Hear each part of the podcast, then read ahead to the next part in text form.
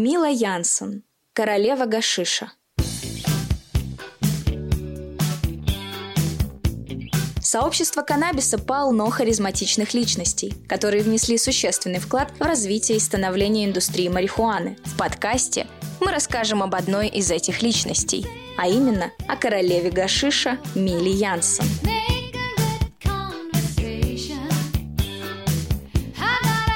История Милы Янсен – это история матери четверых детей, бизнес-леди, первопроходца и изобретательницы хэшмейкера Pollinator и Isolator. Хоть времена изменились, Мила продолжает скручивать бланты, как и 55 лет назад. Она родилась в Ливерпуле в 1944 году. Мила сторонница олдскульных косяков, страницы испарителей, концентратов и прочих новшеств. Свой первый косяк она выкурила в 20 лет. Тогда она уже была матерью. С 2013 года она организовывает Международный кубок каннабиса ДБДУ, специализирующегося на экстрактах. В 2019 году в Лос-Анджелесе ей вручили награду за заслуги перед жизнью от High Times в знак признания ее жизненного пути – в Лас-Вегасе на конференции женщин в индустрии каннабиса Cannabis Business Awards она получила награду как «Женщина года».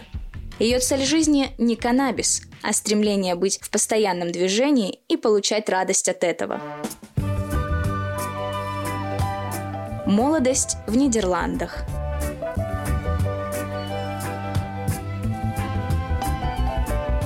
Мила была путешественницей еще с пеленок. Будучи дочерью инженера Shell, она побывала в Индонезии и Нидерландах. У нее было счастливое детство, пока ее мать не перенесла инсульт, после чего она была прикована к инвалидной коляске. Мила очень рано забеременела. Она оказалась в приюте для матерей-одиночек. Сцены, которые она описывает с этого места, душераздирающие. С молодыми женщинами обращались как со скотом. Их запугивали, заставляя отдать их детей на усыновление. Миле удалось бежать вместе с дочерью – Летом в Амстердаме 1964 года она впервые попробовала гашиш. Ее парень, студент-медик, исследовал влияние гашиша на человеческий организм, поэтому предложил Миле выкурить косяк, в котором табак был смешан с гашишем. Она долгое время каталась по полу и смеялась. Это была любовь с первой затяжки. Косяки, выкуренные на протяжении 55 лет, были скручены подобным образом. Она никогда не курила соцветия марихуаны. В Амстердаме она работала швеей в модной студии, где познакомилась с Хэнком Костером, с которым вскоре открыли первый магазин мини-юбок под названием King 22. Магазин имел огромный успех, сделав Милу частью молодых авангардистов на голландской модной сцене. Открытие магазина совпало с пиком движения хиппи, и Мила не осталась в стороне. Как и многие представители ее поколения, она восстала против установленных норм и нашла другие способы испытать счастье в своей жизни. После успеха магазина мини-юбок Мила решила открыть чайную в центре Амстердама под названием «Клео де Мирот» в 1967-68 годах. Некоторые из ее посетителей сопровождали питье чая выкуриванием каннабиса. Поэтому, несмотря на то, что она никогда не продавала марихуану или гашиш своим посетителям, ее чайная стала первым прототипом кофешопа в Амстердаме до того, как это стало мейнстримом. Чайная Клео де Мирот стала местом тусовок голландской контркультуры, музыки, моды и искусства с чаем и марихуаной, привлекающая в основном молодежь и путешественников, которые привозили гашиш из Афганистана, Пакистана и Северной Индии. Также в чайную заглядывали американские дезертиры, бежавшие от войны во Вьетнаме. В заведении посетители делились со всеми тем, что у них было – для полиции чайная Клео де Мирот была занозой в заднице. Соседи постоянно жаловались на шум и непристойное поведение. Когда социальные службы пригрозили Миле забрать ее дочь, она закрыла чайную и отправилась в путешествие по суше в Индии с дочкой на руках и 60 долларами в кармане. Жизнь в Индии. После закрытия чайной и угроз со стороны социальных служб относительно опеки над дочерью, в возрасте 24 лет Мила с дочкой в сопровождении группы хиппи переехала в Индию. Она побывала в Турции, Пакистане, Иране. К зиме они обосновались в Гоа. Летом перебирались севернее, в Гималаи. Одним из мощных стимулов к переезду послужила потребность в поиске нового образа жизни, который не был продиктован желанием накопления материальных благ. Она считала, что жадность делает людей несчастными, но при этом понимала, что необходимо оплачивать счета и содержать ребенка. Цитата. «У нас не было денег. Нам казалось, что это была полная свобода. Многие из наших планов и мыслей связаны с материальными вещами, но если у нас их нет – то нет смысла думать о том, куда мы хотим отправиться, какую книгу мы хотим прочитать, какую одежду мы будем носить и что мы хотели бы съесть на ужин. Единственное, что вы можете сделать, это позволить себе довериться миру. Конец цитаты. Мила училась доверять на протяжении всей жизни в Индии. Она поняла, что западный образ жизни всегда стремящийся к улучшению, приводит к разочарованию и неудовлетворенности. Она научилась отпускать материальные потребности, позволяя себе увлечься верой в будущее и находить красоту в самых простых вещах жизни. За время, проведенное в Индии, у Милы родилось еще трое детей от трех разных отцов, которые ненадолго задерживались в семье, и никто из них в дальнейшем не оказывал никакой поддержки. С тех пор забота о своих детях и предоставление им хорошего образования были главными направлениями ее жизни. Мила выживала и зарабатывала деньги за счет выращивания марихуаны и продажи гашиша в Европу. В Дели она покупала блузки, украшенные бусами и пайетками, и отправляла их в Лос-Анджелес и Нью-Йорк. Задолго до появления концепции честной торговли и этикеток органик, Мила создала кооператив с местными женщинами в Индии, которые вязали толстые шерстяные джемперы. В то время это был абсолютный must-have в моде. Мила – способный предприниматель.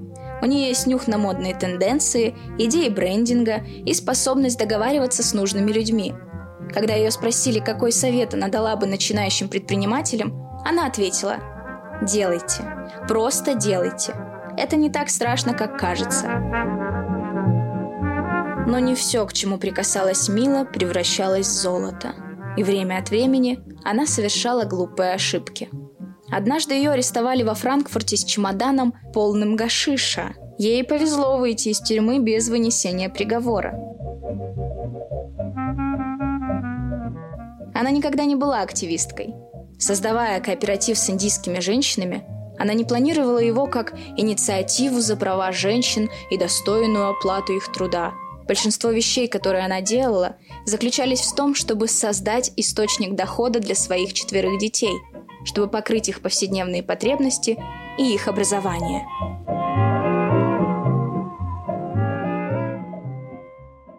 Возвращение в Амстердам.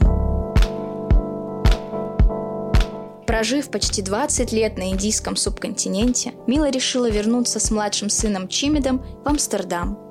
Отчасти из-за проблем со зрением, но также, чтобы ее сын, страдающий дислексией, мог получить необходимое ему специальное образование.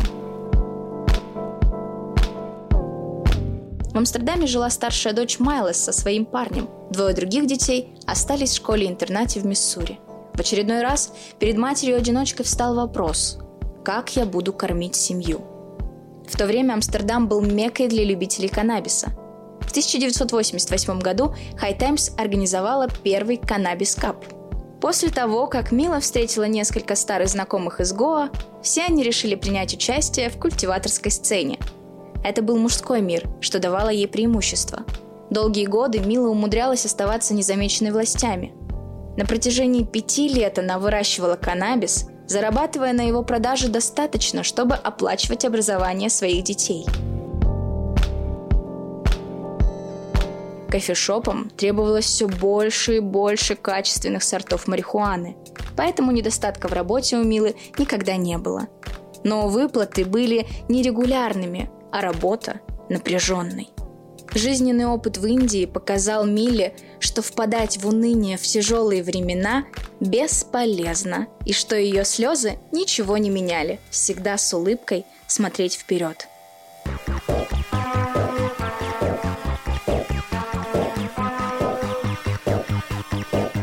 Создание Pollinator и Isolator. Однажды днем, после долгого рабочего дня, Мила стояла перед сушилкой. Цитата.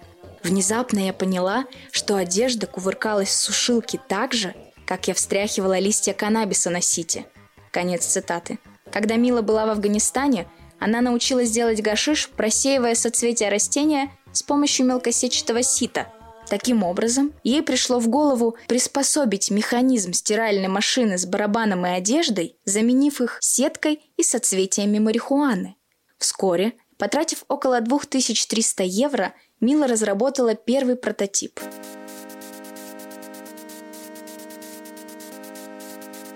После небольших экспериментов, проб и ошибок, первые три установки были готовы к продаже, которые получили название Pollinator – так родилось первое электрическое устройство для изготовления гашиша. Представленный Робертом Кларком в журнале High Times за 1994 год новый продукт получил отличную поддержку, что привело к значительному увеличению производства установок Pollinator. Мила опередила время – до всей шумихи вокруг гибридов каннабиса с высоким содержанием ТГК и сверхмощных концентратов, такими как крошка и воск, оставалось еще много времени. Сегодня ее установка остается одним из самых продаваемых продуктов в категории экстракции смолы. После создания Pollinator Мила выпустила систему мешков Isolator для приготовления гашиша при помощи воды и льда – 1998 году. А в 2005 году она запустила специальную машину для подобного типа экстракции под названием Bublator. Цитата из интервью Кеннему. «Самый известный из ваших проектов – компания Pollinator. Почему вы решили основать эту компанию? Как вы себя чувствовали, когда вас копировали?» Компания Pollinator и ее продукты Pollinator, Isolator и Bublator – сегодня пользуется большим спросом. Полинейтер был первым механическим способом отделить трихомы растения каннабиса от остальной части растения, что дало людям возможность сделать свой собственный гашиш. Сегодня на рынке появилось много новых продуктов, таких как Розин, Fresh Frozen, Shutter, Bo. Этот список можно продолжать бесконечно, особенно в Америке – но в то время было не так много разнообразия, и я искала хэш получше, чем то, что предлагали кофешопы. Поэтому я начала делать свой собственный гашиш. Потом поняла, что другие тоже хотят самостоятельно его изготавливать. Так это превратилось в бизнес. Сначала я очень беспокоилась и злилась на людей, которые копировали мои установки. Но копирование – лучший комплимент, который вы можете получить. А так как единственный, кто страдал от приступов гнева из-за копирования, была я, то я просто забила на это. Движение Дебаду В начале прошлого десятилетия Мила вновь всех удивила, организовав Дебаду – конкурс, посвященный экстракции. Новое движение, которое набирало обороты среди потребителей каннабиса, называется дебинг – как-то Мила вернулась в Индию и обнаружила, что все изменилось. Монали погрузился в гетто, где когда-то гордые кочевые семьи теперь позируют для туристических фотографий. Гималаи по-прежнему стоят там, не затронутые суетой. Мила сняла документальный фильм «Путешествие Милы», где рассказывает и показывает представление о культуре, находящейся между традициями и современностью. От Харамшалы на западе до Шринагара на востоке открывается панорама огромных гор. Цитата из интервью Кеннему. Для чего вы употребляете каннабис? Вы ищете вдохновение, расслабление, духовности – Я люблю курить гашиш для своего здоровья, как физического, так и психического. И, вероятно, в меньшей степени духовного. Большую часть своей жизни я провела, полагая, что курила в развлекательных целях. Но учитывая, что я была матерью-одиночкой четырех маленьких детей, а последние 25 лет я руководила компанией Pollinator Company и никогда не болела серьезно, я считаю, что каннабис все это время – был моим лекарством. Читала контент Дзаги.